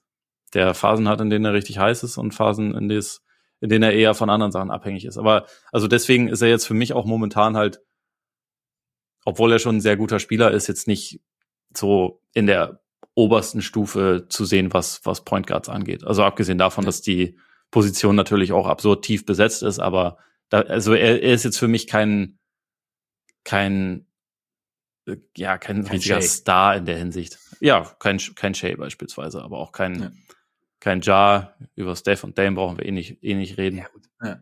Weil ich hätte in meinem Team auch lieber Halliburton, wenn wir dabei sind, auch wenn Fox ein besserer Scorer ist, aber, oder ja, ein aggressiverer Scorer ist. Besser ist er vielleicht nicht, aber er ist aggressiver. aber er ist trotzdem ein guter Spieler, ich weiß nicht. Das soll ja, auch nicht Fall. so negativ klingen. Er ist auch, finde ich, ein sehr unterhaltsamer Spieler, weil einfach dieser, dieser Speed, den er dann teilweise auspackt, das ist natürlich schon irgendwie auch krass zu sehen und äh, auch ziemlich einmalig. Aber ja, er, ist, er ist auf jeden Fall noch kein fertiger Spieler, sagen wir mal so. Nee, und ich meine, wenn er dieses Trickiness so ein bisschen in den Griff bekommt, also wie du sagst, dass, dass sich halt, dass diese, dass die Quoten von draußen sich dann vielleicht irgendwo so in den mittleren 30ern stabilisieren, dann ist es ja, ist ja auch schon was gemacht. Also das ist dann halt ähm, eben nicht mehr so, so Ausschläge, es muss, braucht ja diese Ausschläge nach unten, brauchst du natürlich nicht, aber es muss ja auch nicht die ganz großen Ausschläge nach oben geben, wenn es nicht haltbar ist. Also einfach nur so ein, so ein gewisses, so ein, so ein Mittel, das, das, das in Ordnung ist. Und dann wenn alles andere dann so ist, auf dem Niveau ist, auf dem es momentan ist, vielleicht dann manchmal ein bisschen drunter, dann ist es ja eigentlich schon ziemlich gut. Und wie du sagst, im Endeffekt ist er, ist er ja ein guter Spieler. Was den Outlook der Kings ja durchaus positiv beeinflusst, weil er ja mit ihr wichtigster Spieler ist, mit Sabonis. Ähm, du hast schon angesprochen, es fehlt so ein bisschen Athletik auf dem Flügel, Länge, Vielleicht noch ein bisschen Rim Protection, mobile Rim Protection, vielleicht, wenn man so nennen kann, weil, was ja, Sabonis hast du ja auch angesprochen. Ähm, was hältst du denn von Keegan Murray so insgesamt, so in dem Kontext? Noch bei dem, weil wir über den jetzt noch gar nicht wirklich gesprochen haben. Gefällt mir eigentlich gut. Also er hatte ja zwischenzeitlich einen Hänger, was aber auch dem geschuldet war, dass ich glaube, seine Oma ist gestorben. Auf jeden Fall hatte er, einen, hatte er einen Todesfall in der Familie an einem Spieltag und war dann erstmal äh, also sichtbar in einem ziemlichen Funk, ähm, ja. der also ja, dann in, der ja sehr gut erklärbar. Ist, ist aber also war zum Saisonstart schon gut unterwegs, ist jetzt auch über die letzten Wochen wieder wieder besser unterwegs. Und er ist halt für mich irgendwie einer, der wirkt, als als hätte er das Spiel einfach auch schon ziemlich gut verstanden, also der sich irgendwie überwiegend ziemlich gut bewegt, der auch der definitiv gut werfen kann. Ähm, manchmal ja, weiß ich nicht, könnte wäre irgendwie noch ein bisschen mehr bisschen mehr Aggressivität würde ich manchmal gerne sehen. Aber ich meine, er hatte jetzt auch ein paar Spiele, in denen er ein paar mehr Würfe genommen hat. ich, ich habe das Gefühl, dass bei ihm vielleicht die Kings teilweise selber noch nicht hundertprozentig wissen, was sie an ihm haben, beziehungsweise wie sie ihn einsetzen können, damit er alle Stärken zeigen kann. Weil es gibt bei, also die meisten Leute im Team sind ja schon viel in Bewegung und er ist jetzt jemand, der aber auch öfter mal einfach viel Zeit irgendwie in der Ecke verbringt. Und er, also er, er trifft von dort dann auch seine Würfe, das heißt, es ist auch nicht, nicht schlimm und es ist schon auch ein Stilmittel, was irgendwie was bringt. Aber ich kann mir schon vorstellen, dass er vielleicht auch noch ein bisschen, bisschen mehr geben kann als das, was man jetzt bisher von ihm sehen konnte. Es ist irgendwie ganz interessant. Also ich meine, du hast halt, du hast ja zwei sehr dominante Offensivspieler mit, mit Sabonis und, und, und Fox und dazu noch Hörter. Und das ist dann so ein bisschen die, also natürlich sieht's bei, bei Murray, finde ich, gerade auch besser aus, aber so wie so, ich sehe dann so ein bisschen Parallelen zu Patrick Williams, der halt auch nicht die erste und auch nicht die zweite und auch nicht die dritte Geige in der Offense spielen muss. Und dann halt, und dann ist halt die Frage, was, was bleibt sozusagen übrig? Also in der, in der Hinsicht. Sonst nicht, nicht mhm. selber Spielertyp, nicht, geht so, ne? Also, und, aber halt so dieses Ding, du hast halt, ja, wie, wie gliederst du den Rookie ein, der, der offensiv auf jeden Fall Potenzial hat und, und, und, und in, in seiner Rolle schon, also und Murray macht es gerade echt gut, finde ich teilweise, also auch weil er, weil er nicht überdreht und auch weil er das nimmt, was man ihm gibt, sozusagen. Das ist zum Beispiel bei Williams ist es ja nicht immer der Fall. Aber ja, wie, wie, wie gibst du ihm diese Raps sozusagen, dass er, dass er sich dann sein, sein Potenzial dann irgendwann maximieren kann? Und vielleicht ist aber auch so gerade jetzt der Punkt, an dem es ganz gut ist, dass er sich einfach so ein bisschen, ja, in so einem gewissen Rahmen bewegen kann und da, da seine, da seine Würfe nehmen kann, seine Würfe nehmen soll und das dann auch tut und dann kommt dann irgendwann der nächste Schritt. Also so den, ich habe halt den, ich finde es halt, halt gut, wenn ich so, was heißt gut? Also wenn ich so einen Spieler sehe, war doch gut, ja, wenn ich so einen Spieler sehe, der, der oder einen Rookie sehe, der, der eine Rolle hat, die Rolle annimmt, in der Rolle gute Ansätze zeigt und nicht überdreht, weil er jetzt mal die Möglichkeit hat, irgendwas zu tun oder bei jeder Möglichkeit dann irgendwie zeigen will, was er kann und sich gleichzeitig aber auch nicht zu sehr zurücknimmt. Weißt du, wie ich meine? So dieses, hm, das habe ich, den Eindruck habe ich bei ihm so ein bisschen. Ja, ja, also ich, ich weiß, was du meinst. Ich kann mir aber auch vorstellen, dass das sich einfach mit der Zeit so ein bisschen geben wird, weil, also, weil sie ja auch eigentlich eine ziemlich egalitäre Offense einfach, ja, ja eben, genau. ja, ja, laufen. Auf jeden Fall. Ne? Und ich habe schon das ja. Gefühl, dass er, dass er für den jetzigen Moment irgendwie seinen Teil da drin versteht und dass sein Teil genau. aber auch also größer werden kann, auf jeden Fall. Es ist halt auch die Frage, genau so, ob sie ja. dann irgendwann so planen, dass er quasi den, den Harrison Barnes Platz einnimmt sozusagen, weil mhm. Harrison Barnes ja Free Agent wird und also vielleicht verlängern sie jetzt auch mit ihm, vielleicht, äh, ich meine, Harry B ist ja auch seit elf Jahren in, in Trade-Gerüchten und seine, seine Rolle ist defin definitiv kleiner geworden. Aber ja, ich, ich glaube, Keegan Murray wird perspektivisch auf jeden Fall echt ein, ein guter Spieler sein. Und, kann ich, äh, auch gut vorstellen. Und den Kings auf jeden Fall auch helfen. Ähm, ja, aber dann, dann vielleicht noch kurz so allgemein. Ich habe vorhin schon gesagt, ich glaube, sie sind gut. Ähm, also ich glaube, das ist, auch wenn es jetzt in letzter Zeit ein bisschen wackeliger war, ist es insgesamt eigentlich ein recht gutes Team, das auf jeden Fall das Play-in erreichen sollte, was ja für die Kings schon eine große Nummer wäre und eigentlich auch mhm. gut genug ist, um einen der acht Playoff-Plätze im Westen zu bekommen. Ja. Da bin ich eigentlich relativ positiv gestimmt und äh, ich glaube, ich glaube, es ist wichtig für diese Franchise, diesen Fluch endlich mal zu brechen. Ich kann mir auch vorstellen, dass es also, wenn sie heiß laufen, da kann ich mir auch vorstellen, dass da am Ende vielleicht sogar 50 Siege bei rumkommen. Ich, ich würde es nicht ausschließen. Und gleichzeitig, wenn wir jetzt so darüber nachdenken, können die auch mal dann quasi mit, mit dem Spielermaterial, das sie jetzt haben, können sie damit auch dann den nächsten Schritt noch machen, also von einem guten Team also und von einem Playoff-Team zu einem Team, was dann auch Playoff-Serien vielleicht gewinnt. Das sehe ich momentan halt noch nicht. Also da fehlt mir ein bisschen, bisschen die Fantasie. Einfach auch gerade, weil so gut ich Sabonis finde, er ist halt keiner, mit dem du in einer Playoff-Serie defensiv flexibel sein kannst. Also du kannst nicht irgendwie viele verschiedene Sachen ausprobieren, sondern musst halt eigentlich immer eine bestimmte Art und Weise spielen. Und äh, das, das ist halt etwas, was einen da schon irgendwann so ein bisschen einholen kann. Und auch jetzt, wenn man so guckt, welche Teams da im Westen noch unterwegs sind, also und eigentlich können wir da wahrscheinlich, muss ich mal überlegen, ich glaube, wir können die Top 13 nehmen. Ähm, in jeder Playoff-Serie, außer vielleicht gegen Utah, hätten die Kings nicht unbedingt den besten Spieler. Und das ist halt etwas, was, was schon äh, einen dann irgendwann ein bisschen einholen kann. Deswegen glaube ich, mhm. gutes Team, vielleicht ein bisschen nicht unbedingt, Äh, ja, wobei, denken wir vielleicht gar nicht groß über den nächsten Schritt nach, weil der Schritt, die Playoffs zu erreichen, ist ja erstmal Eben. einfach, das ist, das ist, ja der Mount Everest für diese Franchise. 16 Jahre ohne ist eine echt lange Zeit. Das ist ein, ein Rekord. Der muss, äh, der muss, äh, das muss einfach mal vorbei sein. Und da bin ich, da bin ich optimistisch, dass sie das hinkriegen. Ja, und ich denke auch, so ein, so ein Schritt ist auch in Ordnung. Also es muss dann ja nicht immer gleich so dieses, und klar, natürlich haben wir auch schon öfter drüber gesprochen, ist es gut dann zu wissen, okay, das ist jetzt der Schritt und dann, es gibt zumindest schon mal so eine Idee, wie es, wie es dann weitergehen kann. Mm, aber so aus, der, der Sprung von vor zwei Jahren, von letztem Jahr vielleicht auch zu jetzt, ist ja schon auch relativ, relativ groß, finde ich. Einfach weil sie, weil sie jetzt einfach ein wirklich gutes Basketballteam sind, das eine Identität hat, das eine Idee hat, ähm, das die Idee auch verfolgt, gerade offensiv und äh, damit auch Erfolg hat. Und deshalb denke ich schon, dass also das ist das, das darf man schon auch darf man schon auch würdigen, finde ich. Und dann wie es dann aussieht, was dann genau kommt, wie sich wie sich Murray zum Beispiel entwickelt, ähm, ob sich Fox dann vielleicht dann irgendwie ja irgendwie noch stabilisiert. Ähm, da, da, das wissen wir nicht. Wie du sagst, ja, vielleicht dieses, wer haben sie den besten Spieler, ist dann immer die Frage. Ähm, haben, würde ich jetzt, würde ich dir mit bei allem, was du da gesagt hast, in der Hinsicht würde ich dir auf jeden Fall zustimmen. Trotzdem, also ich finde jetzt mal, jetzt ist, ich glaube, für die Kings ist jetzt wirklich mal interessant zu sagen, wir sind jetzt einfach, wir sind jetzt mittendrin in, einem, in der Western Conference, in der dieses Jahr, keine Ahnung, ja, jeder mittendrin ist gefühlt, bis ja. auf zwei, drei Teams.